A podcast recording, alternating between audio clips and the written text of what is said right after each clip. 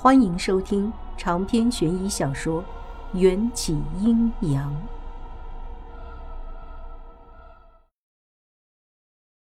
作为另一位当事人的迎战还悠哉地坐在座位上，秦玉郎凑近他的耳朵，似乎汇报着什么。迎战不易被人察觉的微微点了下头，秦玉郎就又缩回了那个容易被人忽略的阴影里。能够成为统一六国的男人，陛下生来就具有眼观六路、耳听八方的能力。在座之人的小动作都逃不过他的眼睛。况且，陛下还有得天独厚的四枚瞳孔，他的目光扫向谁，仿佛就能看穿那个人的心。战儿，大殿之上。尔等在寡人眼皮子底下说什么悄悄话？迎战放下手中的酒盏，没有脱下面具，声音也一如既往的平静，好似和他说话的只是一个下人，绝不是当朝天子。启禀父皇，只是些无足挂齿的小事。大殿中刚刚缓和下来的气氛，一瞬间又染上了几分寒意。安静的氛围里，陛下头上的黄冕相互碰撞，发出催命般的哗哗声。我用眼角的余光环视了这两人，发现陛下的大手正紧紧扳着龙椅的扶手，手上的青筋都爆了出来。迎战，你就不能给你爹一点面子吗？你出来！陛下抬起手臂，指向站在迎战身后的秦玉郎，告诉寡人，你刚才说了些什么？秦玉郎吓得抖如筛糠，跪在地上，差不多被吓成了一滩烂泥。去去去禀陛下，奴奴奴才奴才忘了。我懊恼的捂住额头，陛下关注的焦点怎么绕了一圈又回到了秦月郎身上？难道历史真的无法改变，还是我用的方法不对？与寡人说话，抬起头来。陛下的语气似乎随时都可能叫我们人头落地。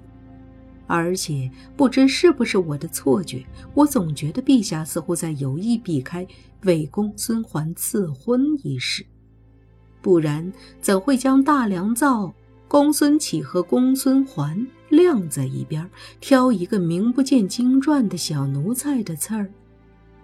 秦玉郎纠结了半天，艰难地把脸抬起了一点点，但只是这一点点的高度，就足以惊吓到此刻。坐在大殿中的另一个人，那便是迎战和秦玉郎的亲生母亲，完美人。完美人没控制住激动的情绪，打碎了一只杯子。臣妾知错。完美人也慌慌张张的跪地求饶。陛下没有理会完美人，在他眼中，一个年老色衰的妻妾，还不如一条战场上能咬人的狗。他只在意这条狗够不够忠心，这个女人是不是完全属于他。完美人惊慌失措，让陛下察觉了什么，喝道：“来人，把他的脸给我抬起来。”是，收到命令，两个公公就上前，蛮横地抓住秦玉郎的下巴，拨开他乱糟糟的头发，迫使他整张脸。呈现在陛下的视线中，不可以！就在陛下即将看清秦玉郎容貌之际，我竭尽全力的扑过去，想要捂住秦玉郎的脸。但一个身影比我更快，似乎是有什么人向大殿里吐了一口痰，正好吐在秦玉郎的脸上。一个太监抬脚就将我踹开，让我一头栽在地上。连秦月郎的衣服角都没有抓到，而他已经被两个太监压着，对着陛下的龙椅抬起了头。完了，历史又要重演了。我懊恼地闭上眼睛，心如死灰。可时间一分一秒地过去了，高高在上的龙椅中，陛下的表情没有表露出怒意，反而是一副吃惊的样子。我机械地爬到秦玉郎身边，抬头去看他的脸，这一眼，我的懵逼指数直冲天际。什么情况？秦玉郎不应该是一个长得白白净净、瘦瘦矮矮的少年吗？什么时候那张脸上长满了出脓的痘包、大蒜鼻、眯眯眼、臭嘴唇，还有一圈小胡子？我机械地转过身，往大殿中眺望，只见大门边上有一个太监，他的姿势站得特别突兀，其他太监。都是一副卑躬屈膝的鹌鹑样子，他倒好，站得歪歪扭扭，嘴角还挂着一抹玩世不恭的浅笑，看上去特别的吊儿郎当。看清楚那太监的脸，我悬着的一颗心终于咽回了肚子里，忍不住狂喜。这太监分明就是北冥坤乔庄的假太监，刚才的那口痰，不出意料也是他吐的。目的就是为了改变秦玉郎的容貌。陛下看见秦玉郎的长相，只觉得恶心，调转话头问我：“你方才何故阻止寡人见他？”我心里一开心，连带着声音都愉悦起来。但我要尽力克制，人生就是一出戏，没完结之前还得接着装。启禀陛下。小女认识这个奴才，知道他相貌丑陋，怕他这副鬼样子惊了陛下，才出面阻止。但事实证明，陛下勇猛过人，淡定自如，风度翩翩，无人能敌。就算这奴才长得再丑，在陛下眼中也如一个蝼蚁，不足挂齿。陛下万岁万岁万万岁！拍马屁谁不会？过了这一劫难，我瞬间就放轻松了。医学系高材生的智商又蹭蹭跳了回来，几句话就说的陛下龙颜大悦。那头上的黄棉摇晃的就跟小狗的尾巴似的，但他也在忍，假装不受用我这套马屁。我搓了搓手，之前那太监踢我那一脚用了七分力道，我一下倒下去。两只手心都被大殿里的波斯地毯挫伤，之前不觉得痛，现在痛得我直皱眉头。血的味道弥漫在空气中，就算只有一点点气味，普通人闻不到，久经沙场的人却能敏锐地察觉到。比方说，这位一统六国的陛下，摔伤了，将寡人的金疮药取来。一个太监正准备去取药，肩膀上就被一只大手按住。按兵不动了许久的迎战站起来，冷漠道：“有劳父皇牵挂，臣子自有灵药。”迎战一边说，一边向我这边走来。我知道他的眼睛还沾着石灰，不能睁开。等到他走到我身边时，悄悄拉了一下他的衣摆，迎战这才跪下。准确无误地抓住我的手，掀开了半截青湖面具，露出轮廓优美的下巴曲线和那如工笔画勾勒出的精致嘴唇。你想干嘛？他抓着我的手送到唇边，我一下就紧张起来。甜甜，迎战的声音有些沙哑，却也出乎意料的平静。像是在说一件众人皆知的常识。两片柔软的唇接触到我受伤的掌心，迎战的蛇似涂了蜂蜜一般，轻轻地舔着我的掌心，一下又一下挑动着我的心跳。公孙环和公孙启看得大跌眼镜，要不是碍于在陛下面前，公孙启一定会大发雷霆。没事的，爹爹。女儿早就知道。公孙环按着公孙启的手臂，眉宇间尽是委屈。公孙启用力咳嗽了两下，提醒迎战：“这里是公共场合。”治疗完毕。迎战毫不眷恋地松开我的手，跪到与公孙环并肩的位置。公孙环难看的表情才稍稍好转，悄声地问道：“要是环环受伤，战哥哥是不是也会这样对我？”迎战没有回答，也没有握住他送过来的手。公孙环的眼睛转瞬暗了下来，像是被人撒了一把灰。迎战这才悠悠开口：“公孙小姐是大良造的千金，不会受伤的。”环环明白。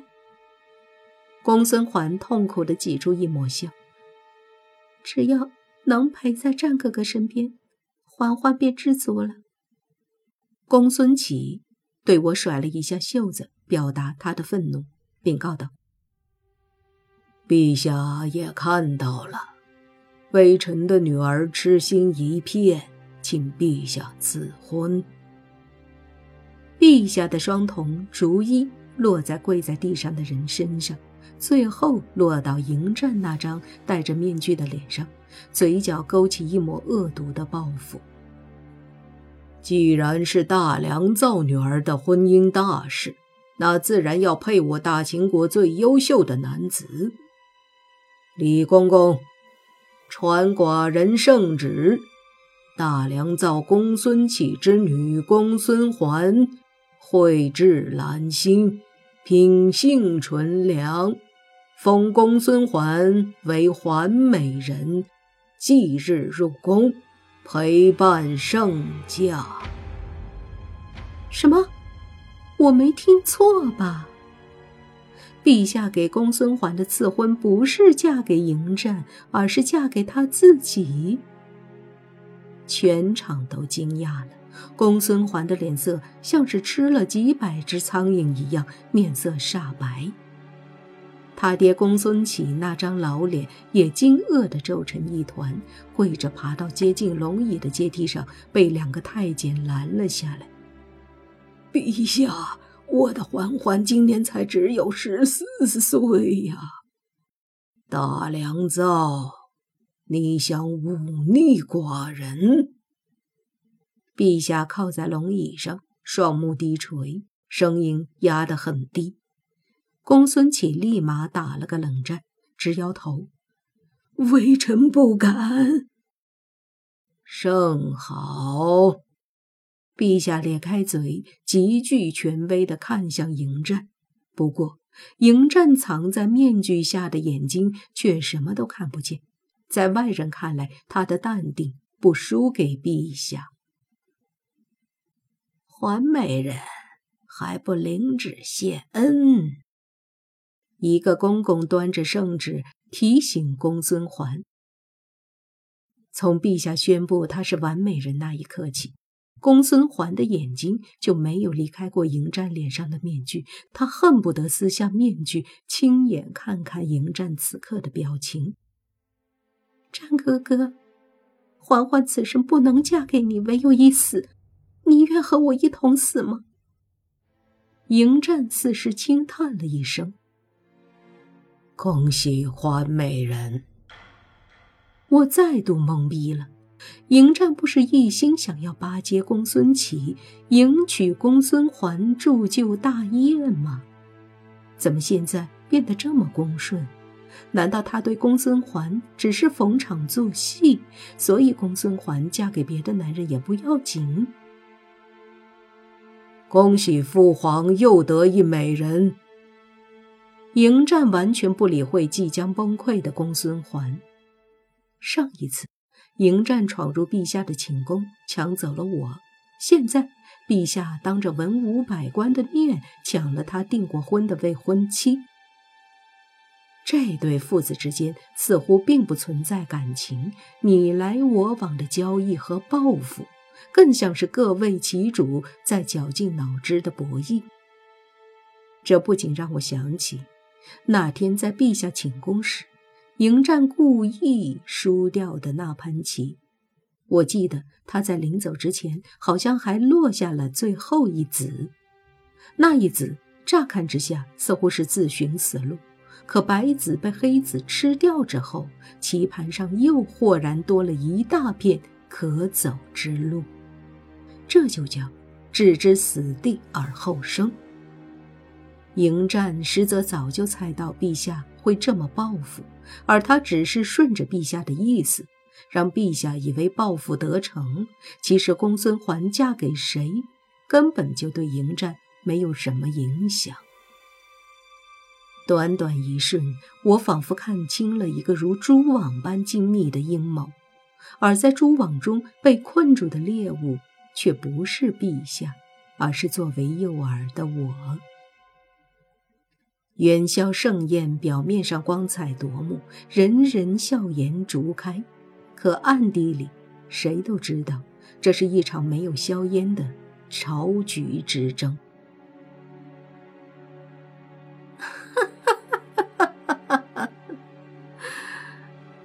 公孙环突然站起来，笑得前仰后合。迎战还是不看他，让他犹如一个当众撒泼的疯子。战哥哥，嬛嬛不会改主意的。你若不要嬛嬛，那嬛嬛变成鬼，也要缠着你。说罢，公孙环居然尖叫一声，就朝着大殿中雕龙描凤的柱子狠狠撞去。可大殿里有的是人去阻止他。公孙环才刚跑了几步，一个太监就奋不顾身地挡在了柱子前面，被公孙环狠狠撞了一下。公孙启差点没吓昏过去，哀求道：“陛下，您看小女实在是……来人，将环美人带去后宫休息，寡人倦了，元宵盛宴就散了吧。”陛下在一群妃嫔和奴婢的簇拥下，坐着龙辇离去了，徒留一众看戏看得心惊肉跳的大臣。公孙启像是被抽了魂，还维持着跪拜求饶的动作。看到这里，我发现自己真的猜不透迎战的心思。都说透过一个人的眼睛能看清那个人心底的想法。